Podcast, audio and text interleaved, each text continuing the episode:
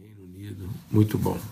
Pai, muito obrigado, obrigado pelo teu amor, obrigado pela tua bondade, a tua misericórdia. Tudo que nós queremos agora é fazer sossegar, Deus, a nossa alma, sossegar o nosso coração na tua presença, sermos ensinados, ministrados pelo Senhor, ó Pai, em nome de Cristo Jesus, pelo sangue do Cordeiro, essa palavra ir lavando mesmo e orientando, dirigindo a nossa maneira de pensar. Tudo nós queremos é ser transformados pela renovação do nosso entendimento, segundo a tua palavra, na orientação do teu espírito.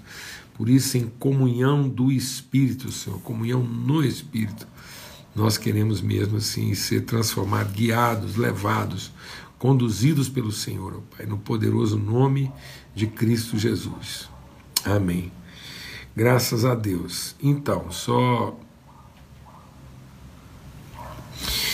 Pronto, a gente está compartilhando aqui, né, nessa carta aos Hebreus, isso, aquilo que são é, os, os, fundamentos da nossa fé, né, aquilo que, que. Então, o livro de Levítico é o livro dessa fundamentação, é um livro para falar de fé.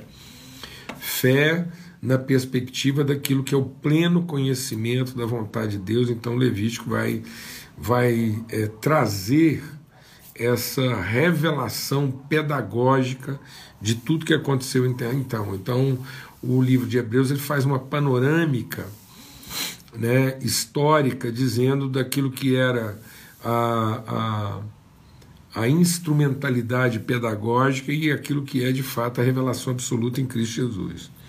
Então é muito bom porque o livro de Levítico, ah, desculpa, o livro de Hebreus é o livro que nos ajuda, que nos orienta a, a, a ver né, o Velho Testamento à luz do Novo Testamento.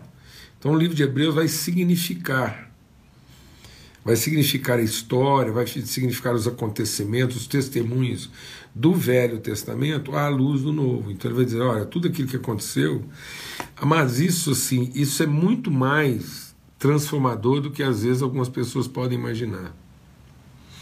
Porque isso aqui é libertador. Meditar na carta aos Hebreus é libertador em que aspecto? Porque ele diz: olha, tendo Deus outrora falado, tudo aquilo que aconteceu, tudo aquilo que foi construído, que foi realizado, é, aquilo, era, aquilo era uma pedagogia, aquilo não era uma. Aquilo não era um definitivo. Então, Muitas pessoas se apegam a determinadas coisas do Velho Testamento como se aquilo fosse uma, uma revelação definitiva. Não, aquilo é uma é uma é, é uma é uma um instrumento, uma figura pedagógica. Sempre que eu uso essa palavra, uma figura pedagógica, um, um elemento pedagógico, parabólico, eu tenho que insistir que não é uma, não é uma fábula então, ninguém está aqui dizendo que o Velho Testamento é uma fábula, é uma, é uma, uma, uma, uma coisa criada, né, inventada, uma história inventada para dizer alguma coisa a respeito de Jesus. Não é um conto, não é uma fábula, não. São os acontecimentos na forma, no tempo que eles aconteceram, e depois nós vamos ver que ele vai resgatando praticamente os principais acontecimentos da história, não fica nada de fora. E é essa história contada no seu verdadeiro significado. Então a carta dos Hebreus vai significando, vai trazendo luz, revelação sobre esses elementos da história. E isso é essencial para nós, porque muitas pessoas às vezes querem se apegar às coisas do Velho Testamento como se fossem formas definitivas e como se fossem parâmetros definitivos, e não são. Eles são um, um aio, um tutor.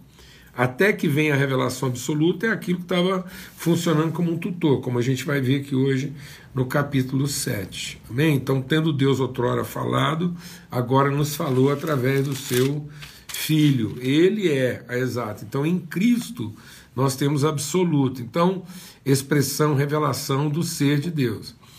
Então, Jesus não é Vamos deixar Deus ministrar o nosso coração. Jesus não é um salvador pelo que ele faz de milagre, pelo que ele, ele faz de poder em nosso favor. Então Jesus não é nosso Salvador porque ele, ele nos salva dos nossos embaraços, dos nossos embrólios, das nossas dificuldades. Então Jesus não é um salvador prestador de serviço, não é para não é para salvar o nosso lado. Não é para nos salvar dos problemas que a gente criou em nome de Deus. Isso foi uma tentação do diabo. O diabo falou assim: por que, você não. O diabo colocou o, o Jesus no alto, no, no, no, mais alto da torre do templo, e disse assim: agora se joga daqui.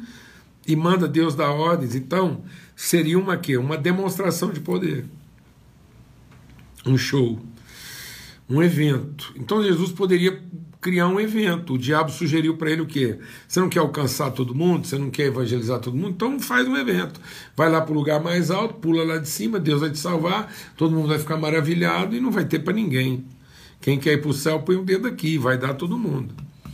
E Jesus diz: Não tentarás o Senhor teu Deus, ou seja, não tentarás o senhorio de Deus. Qualquer coisa que a gente faça no sentido de criar para nós mesmos um evangelho, no sentido de criar para nós mesmos uma doutrina, por mais por mais lógica que ela pareça, e depois colocar Deus na obrigação de fazer isso funcionar para nos salvar, é tentação, é tentar tentar a Deus. Então, muitas coisas que nós estamos conversando com Deus é numa tentativa de convencê-lo. Então, é uma tentação. Não tentarás o Senhor teu Deus. Então, nós não estamos aqui para tentar a Deus com as nossas explicações, com, com o nosso empenho, para ver se ele se converte a nós. Então ele diz: Olha, eu te gerei como filho. Então não é um Deus recompensando o esforço de um servo que finalmente foi reconhecido. Não. É um Deus se revelando através de um filho que entrou no mundo já como primogênito. Ora, se ele é primogênito é porque ele é primeiro de muitos irmãos. E aí vai por aí. Então a carta aos Hebreus vai aprofundando. Né? Então ele diz: ó, importa que a gente se apegue, Jesus é o, é o sumo sacerdote, ele é ministro de esperança, né? E, e essa esperança assim com, com, com ousadia e com disposição. Então a, a esperança ela tem que ser ousada. Então a esperança não é o, o, o tempo que eu espero é, alguma, que alguma coisa aconteça. Esperança não é o tempo que eu espero que alguma coisa aconteça. Esperança é a forma como eu, é, tendo a esperança que eu tenho, eu, eu me engajo de maneira ousada e entusiasmada e disposta. Então a esperança é marcada por ousadia e disposição, porque se nós temos essa esperança, nós entramos com ousadia no trono da graça. Então, qual é a minha esperança? É que quem está trabalhando comigo é o Deus da graça. A evidência do amor de Deus vem na forma de graça. Né? Ele nos amou gratuitamente. Então, é, é uma oferta espontânea. E aí, a obra da salvação é nos tornar semelhantes a Ele. Então Cristo vem para nos revelar o que, que é o propósito eterno de Deus para todo homem e toda mulher. Então ele é o nosso Salvador, porque ele não é um guia né, de uma multidão que o segue. Jesus não é um, um líder que vem reunir uma multidão para segui-lo no sentido de é, faça o que o, o seu chefe mandar. Ele é o nosso Salvador porque ele vai nos gerar ele vai nos regenerar, ele vai nos gerar de novo a partir da mesma natureza que ele tem, porque ele vai nos gerar do mesmo espírito que estava sobre ele, então, do mesmo modo como o Pai o enviou, nós seremos também enviados, movidos, é, é, conduzidos, induzidos, orientados movimentados pelo mesmo Espírito que estava movimentando Jesus como Cristo de Deus. Então, o mesmo Espírito que está conduzindo Jesus a ser o Cristo de Deus em favor dos seus irmãos, é o mesmo Espírito que está em nós agora, formando Cristo em nós, para que a gente tenha também o corpo de Cristo em favor dos nossos irmãos. Amém? De modo que a cruz de Cristo, né, não é para me poupar, para me salvar. Então a cruz de Cristo não é a, a cruz de Jesus me salvando, não. A mesma cruz que salvou Jesus é a cruz que vai nos salvar. Que cruz que salvou Jesus? A cruz de ser o Cristo. Então Jesus diz assim: assim como eu estou tomando a minha cruz em favor dos irmãos, então que cruz é essa que Jesus estava tomando? A cruz de ser o Cristo. O homem que crucifica seus desejos, crucifica seus direitos, crucifica suas garantias, garantias, crucifica sua privacidade, é exposto de maneira pública, sem direitos e sem privacidade, em vergonha, ele é exposto, ele suporta essa humilhação em favor dos seus irmãos para mostrar o caminho. E aí ele não diz assim, olha, Assim como eu estou sendo salvo pelo Pai, assim também vocês venham aqui e evoquem, clamem a minha cruz. Não, é, é, ele não disse isso, ele diz assim: assim como eu tomei a minha cruz. Que cruz? A cruz de ser Cristo. Assim também cada um tome a sua cruz e me siga. Então não tem jeito de eu me tornar a pessoa que Deus quer que eu me torne se eu não, tomando a minha cruz de ser Cristo, começo a seguir meu irmão, que é primeiro de muitos irmãos, porque no fim a família de Deus encha a terra com a sua glória. Amém? Esse é o propósito. É aí que está o caminho da salvação. Então, o caminho da salvação não é Jesus me poupando dos meus problemas, mas o caminho da salvação é Cristo me inspirando a oferta, o sacrifício espontâneo em favor dos meus irmãos, assim como Jesus fez. Amém? Então, nosso Salvador é Cristo Jesus, o Senhor. Glória a Deus. E aí a gente foi, né? Falamos então sobre essa questão da fé, de entrar no descanso de Deus. O que, que significa entrar esse descanso aí? Né? Que entrar o descanso não é entrar as férias, né? Não é entrar o lazer, o ócio, o descanso de Deus não é não fazer, o descanso de Deus é fazer todas as coisas sem ansiedade, sem expectativa. Então, quem faz as coisas em esperança, em conhecimento, em revelação e não em expectativa, não cansa. Então, por isso que os que esperam no Senhor, não é os que têm expectativa de que o Senhor vai nos remunerar à altura do nosso esforço. Não, isso não é esperando no Senhor. Bem-aventurados os que esperam no Senhor. Ou seja, bem-aventurados aqueles que sabem que Ele, sendo o Senhor, Ele proveu todas as condições para que o nosso trabalho seja bem sucedido. Então eu posso trabalhar sem ansiedade, eu posso fazer minha entrega no seu sentido absoluto, porque quem fez a promessa foi o Senhor e Ele nunca permitirá na minha vida nenhum enfrentamento, nenhum desafio, nenhum confronto para o qual eu já não esteja devidamente suprido com os suprimentos eternos da Sua graça. Amém? Por isso nós entramos com ousadia né, nesse trono da graça. Nós nos aproximamos desse trono da graça. Então, enquanto todos se aproximam do trono de poder e são temerosos né, desse poder, têm medo, porque a palavra de Deus diz que o espírito da servidão implica medo. E aí a gente não tem essa relação de liberdade, de intimidade. Mas aqueles que conhecem o Senhor, o, aquele que não conhece, ele vê Deus sentado e diz: o trono dele é de poder. Mas aquele que vê sentado, não o Deus, no mesmo trono, o Pai, então, para todos, quem está sentado no trono é Deus. Para nós que conhecemos e temos o seu Espírito, quem está sentado no trono é Pai. Então, todos que não têm o Espírito de Deus, quando vê Deus no seu trono, evocam o seu poder. Quando nós, os seus filhos, olhamos para o trono, no Espírito, testificamos que Ele é nosso Pai, nós somos seus filhos, Ele nos gerou com um propósito, então é o trono da graça. Eu vou lá para aprender a viver, porque a graça se revelou salvadora, nos ensinando a viver. Então Jesus veio ao mundo não para nos poupar, mas para nos ensinar a viver. Por isso nós vamos deixar as coisas elementares e vamos caminhar para aquilo que é plena maturidade, né?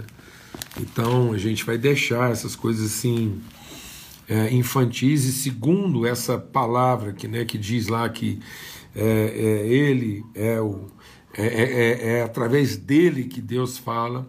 Então nós entramos tendo esse forte alento, né? Temos essa esperança que ancora a nossa alma e entramos o véu, ou seja, então não tem nada que, que, que obscureça, não tem nada que, que impeça. Então o véu foi rasgado e vimos, vimos a sua glória, glória como filho de Deus. Então, assim como o Pai glorificou o Filho, o Pai também nos chamou para nos glorificar. Ele estará conosco, não importa o que a gente é, venha a sofrer ou o que venha a acontecer. Então, eu quero até compartilhar uma coisa com você sobre humildade. Né? Eu vou dizer aqui com muita cautela, com muito respeito, e espero que os irmãos, minha oração, é que os irmãos me entendam, no sentido que eu não estou minimizando, não estou desprezando, não estou sendo assim. É, é, insensível quanto às dificuldades da vida. Né? Eu, eu e a Lana, a gente bem sabe quantas dificuldades, quantas lutas, quantos enfrentamentos em todas as áreas a gente enfrentou nessa caminhada com o Senhor, mas sempre com alegria, sempre com entusiasmo, né? sempre com disposição e com ousadia. Então eu vou dizer uma frase aqui assim, com muito cuidado, na esperança que você vai entendê-la no espírito correto. Não existe vida difícil, o que existe é uma vida sem propósito. Nossa vida se tornará tanto mais difícil quanto menos eu discernir aquilo que é o verdadeiro propósito de Deus para minha vida. Agora, quando a gente entende o propósito de Deus na nossa vida, então as dificuldades vão ser recebidas com ações de graça. Porque Paulo diz: tende por motivo de grande gozo o passades por várias tribulações, porque a tribulação opera o quê? A pureza. Então, assim como o fogo purifica o ouro, assim a tribulação vai lá também limpar a nossa vida de tudo que não é a essência do nosso ser. Amém? Então a vida será tanto mais difícil quanto menos eu discernir e conhecer aquilo que é o verdadeiro propósito de Deus para a nossa vida. E aí a gente chega né, aqui no fato de que a promessa de Deus é imutável, então nós podemos crer, nós podemos entregar a nossa vida para isso. E aí vem o capítulo 7 diz assim: Porque este Melquisedeque, rei de Salém, sacerdote do Deus Altíssimo, foi ao encontro de Abraão, quando esse voltava da matança dos reis e o abençoou. Foi para ele que Abraão separou o dízimo de tudo. Primeiramente, o nome dele significa Rei de Justiça. Depois também é Rei de Salém, ou seja, Rei da Paz. É, sem pai, sem mãe, sem genealogia, ele não teve princípio de dias nem fim de existência, mas foi feito semelhante ao Filho de Deus, permanece sacerdote. Desculpa, para sempre. Aparece na vida de Abraão, Deus chama Abraão, Deus faz chamada, Abraão com o Senhor, e nesse início de trajetória, de caminhada, né, o Abraão encontra com Melquisedeque. E aí ninguém sabe quem é o pai do Melquisedeque, ninguém sabe quem é a mãe, não sabe de onde ele vem, só sabe que ele é rei de Salém, que quer dizer ele é rei de justiça e rei de paz, porque o reino de Deus é paz, justiça e alegria no Espírito Santo. Então, uma vez que ele é o rei de paz, ele é o rei da justiça, ele é também o rei do que? Da alegria, né? da glorificação, do contentamento. Então veja como é grande a esse a quem Abraão, o patriarca, pagou o dízimo tirado dos melhores despojos. Ora, os que dentre os filhos de Israel recebem o sacerdócio têm ordem, de acordo com a lei, de recolher os dízimos do povo, ou seja, dos seus irmãos, embora esses sejam descendentes de Abraão. Entretanto, aquele cuja genealogia não se inclui entre os filhos de Levi, recebeu o dízimo de Abraão e abençoou aquele que havia recebido as promessas. Evidentemente, não há dúvida de que o inferior é abençoado pelo superior. Aliás, aqui os que recebem dízimo são homens mortais. Porém, ali o dízimo foi recebido por aquele de quem se testifica que vive. E por assim dizer, também Levi, que recebe dízimo, pagou as pessoas de Abraão, porque Levi, por assim dizer, já estava no corpo de seu pai Abraão quando Melquisedeque foi ao encontro dele. Tá vendo? É isso. A gente tem que meditar nessas coisas, a gente tem que aprender. Então, o que que o que que é, o escritor da carta aos Hebreus está dizendo: olha, uma vez que o Levi vai ser lá da descendência de Abraão, dos filhos de Jacó, então ele já estava. Quando Abraão reconheceu a autoridade do ministério de Melquisedeque, é como se o Levi estivesse lá. Gente, nós precisamos ter essa noção assim de promessa de Deus, de fidelidade. A gente não pode duvidar do compromisso que Deus fez conosco, como família, como povo, e entender isso no seu aspecto pedagógico, naquilo que Deus quer nos ensinar. Então, as pessoas hoje elas, elas têm vaidade de saber, mas não têm a humildade de conhecer. Então, muitas vezes as pessoas querem saber e vai lá, esquadrinha, explica. Aí tem a doutrina do dízimo, tem a doutrina da, do, do, do, da genealogia, diz aquilo.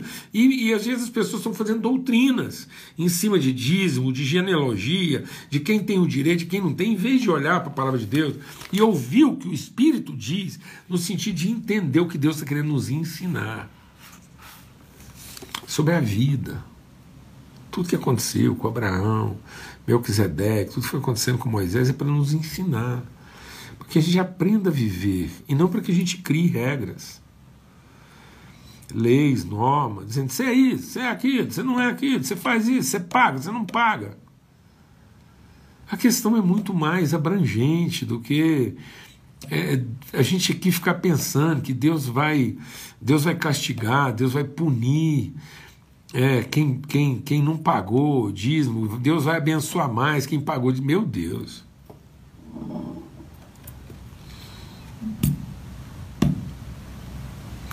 Que coisa mesquinha, que coisa pequena. É uma taxa, é uma, é uma lei. Aí pode alguém que está escutando isso falar assim: ah, então Paulo Júnior não, não, não acredita em dízimo. Rapaz, para essa conversa. E vamos entender a relação. O que Deus está querendo nos ensinar é relação. Então, ele está dizendo aqui, presta atenção no que ele vai dizer aqui, ó. Portanto, se a perfeição fosse possível por meio do sacerdote levítico, pois foi com base nele que o povo recebeu a lei, que necessidade haveria ainda de que se levantasse outro sacerdote segundo a ordem de Melquisedeque, e não segundo a ordem de Arão? Pois quando se muda o sacerdote, necessariamente muda a lei, porque aquele de quem são ditas essas coisas pertence a outra tribo, da qual ninguém prestou serviço diante do altar, pois é evidente que o nosso Senhor procedeu de Judá, tribo da qual Moisés nunca falou nada a respeito de sacerdócio. E isso é ainda muito mais evidente quanto à semelhança de Melquisedeque. Surge outro sacerdote, constituído não conforme a lei de mandamento carnal, mas segundo o poder da vida, que não tem fim. Porque dele se testifica você é sacerdote para sempre, segundo a ordem de Melquisedeque. Portanto, por um lado, se revoga a ordenança anterior, por causa da sua fraqueza e inutilidade, pois a lei nunca aperfeiçoou coisa alguma, e por outro lado, se introduz esperança superior pela qual nós chegamos a Deus. Isso não se deu sem juramento, porque os outros são feitos sacerdotes sem juramento, mas esse foi feito sacerdote com juramento por aquele que diz: O Senhor jurou e não se arrependerá. Você é sacerdote para sempre. Por isso, Jesus se tornou fiador de uma superior aliança. Amados, vamos entrar na dimensão da plenitude, do que Cristo está vendo revelar para nós. Uma coisa que é superior a tudo isso. Tem gente que fala, bom, então Jesus vai revogar o de não pagar. Não, mas tem nada a ver. Tem gente que usa essa coisa de, ah, não, então não tem a lei. Então, se não tem lei, Ninguém está obrigado a pagar disso. Não é, ninguém está obrigado a nada. Você quer saber uma coisa? Porque a lei nunca aperfeiçoou ninguém. A salvação não vem de você cumprir suas obrigações. É isso que a carta aos Hebreus está dizendo. Ninguém conheceu a salvação cumprindo obrigações. Então não podemos remover obrigações. Não podemos remover algumas obrigações e no seu lugar colocar outras obrigações. Então nós estamos nós estamos colocando lei sobre lei, e a palavra de Deus diz, eu vou tirar aqui os comentários. Nós estamos colocando lei sobre lei, a palavra de Deus diz que a lei nunca aperfeiçoou ninguém. Então, Jesus vem de uma ordem que não é segundo a lei. Ele é da ordem de Melquisedeque, porque quando Abraão encontrou com ele, Abraão está sendo chamado para ser o povo através de quem o Salvador irá nascer. Mas para a gente entender que isso não conferia ao povo nenhum direito, porque também não conferiu ao povo nenhuma obrigação. Deus escolheu um povo para colocar lá o seu filho e deu a ele uma ordem, deu a ele uma lei que seria tutor, seria o mínimo. A lei é o mínimo. Para que esse povo não se corrompesse totalmente, para que esse povo fosse preservado. Então, tendo Deus outrora falado de algumas formas, essas formas foram mínimas, pedagógicas.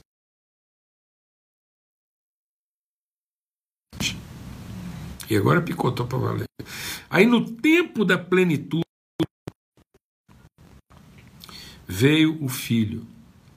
E esse filho não é segundo a ordem de Levi,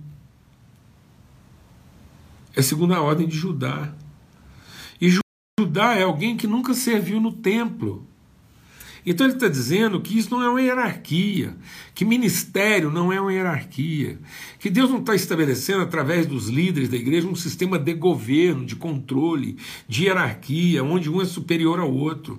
Deus está estabelecendo uma família, onde os mais maduros ensinam os menos maduros, onde a gente dá exemplo de testemunho superior e não inferior. Então o máximo o máximo de referência numa igreja não é um cara que, que bate no peito para todo mundo que ele é dizimista, porque isso é o mínimo. Isso é o mínimo. A lei é para quem não teve revelação.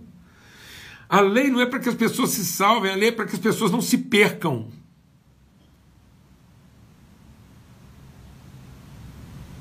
Então nunca mais bata no peito falar que você é dizimista. Como se isso fosse o máximo. Não, isso é o mínimo. Isso é a lei. A lei é para quem não tem revelação. Então, se você tem dúvida, se você não sabe se entregar integralmente, se você não sabe oferecer sua vida em oferta espontânea e voluntária, se o seu compromisso não é integral, então seja no mínimo 10%. Tá bom? Então, se você ainda não tem prazer e alegria e revelação para ser 100%, seja no mínimo 10%.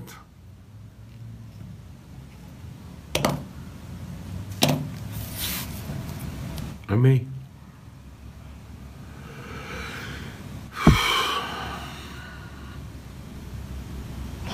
Ô oh, Senhor. Deus amado, família de Deus. Ele está dizendo aqui, Deus jurou, Deus fez, uma, Deus fez um juramento a nosso respeito e não se arrependerá. Deus tem um compromisso de vida. Ele, ele se entregou totalmente.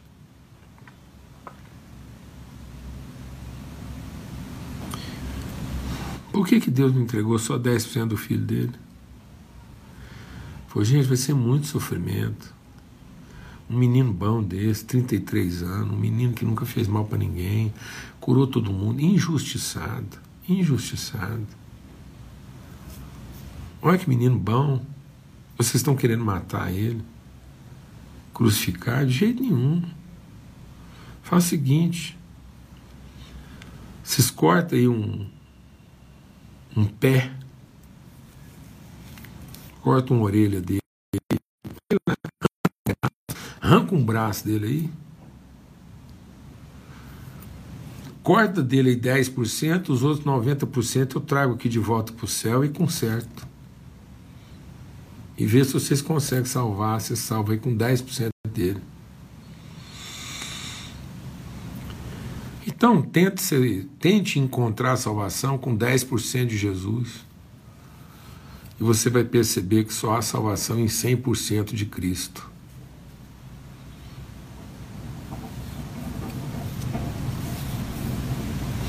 Porque não existe Cristo 10%.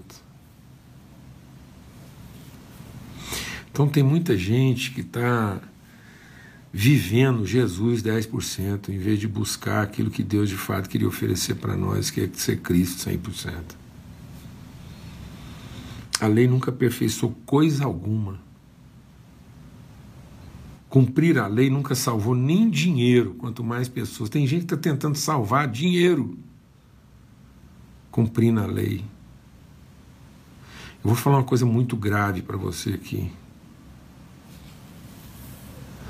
Tem certas coisas que as pessoas pensam que é Deus que está dando e não é. O diabo prometeu dar para Jesus o que o mundo pode oferecer, simplesmente para que ele conseguisse ficar, para que ele continuasse, não continuasse, para que ele ficasse prestando cultos ao anticristo. Então, prestar cultos ao anticristo confere bênçãos materiais às pessoas.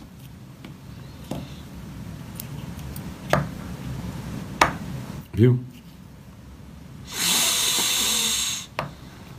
Prestar cultos ao anticristo confere direitos e bênçãos materiais. Mas glorificar a Cristo não é para que eu pense que bens materiais são bênção. Bens materiais são recursos para que nós possamos ser abençoadores.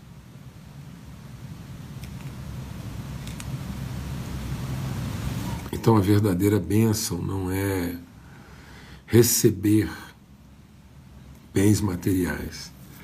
A verdadeira bênção é em Cristo nos tornarmos sacerdotes segundo uma ordem que não é pela lei e entender que esse sacerdócio não é de quem ocupa o lugar no altar, esse sacerdócio de todo aquele que é chamado segundo um propósito eterno. Ele está dizendo: Jesus não é sacerdote segundo Levi, ele é sacerdote segundo Judá, que nunca subiu num altar. Então Jesus não é o sacerdote que tem apego à liturgia do altar como direito de sacerdócio. Jesus é sacerdócio, é sacerdote de virtude. Ele é abençoador daqueles que o buscam, porque ele é sacerdote do ministério, da vocação de ser filho de Deus em favor dos seus irmãos em nome de Cristo Jesus, Senhor, pelo sangue do Cordeiro. A paz de Cristo seja sobre todos. A paz de Cristo seja sobre todos, o amor do Pai seja sobre todos e a revelação do Espírito Santo de Deus. Ilumine mesmo os nossos olhos hoje e sempre. Até amanhã, se Deus quiser. Se Deus quiser. Se alguma coisa ficou assim latente no seu coração e escreva lá nos comentários e se quiser comentar, perguntar, não ficou claro. Se for o caso, a gente volta nessa reflexão de hoje aqui amanhã, se perceber assim que a dificuldade foi maior do que a, a, a tolerável possível. Então, em nome de Cristo Jesus, um forte abraço, tá bom? E até amanhã, se Deus quiser, na nossa viração do dia.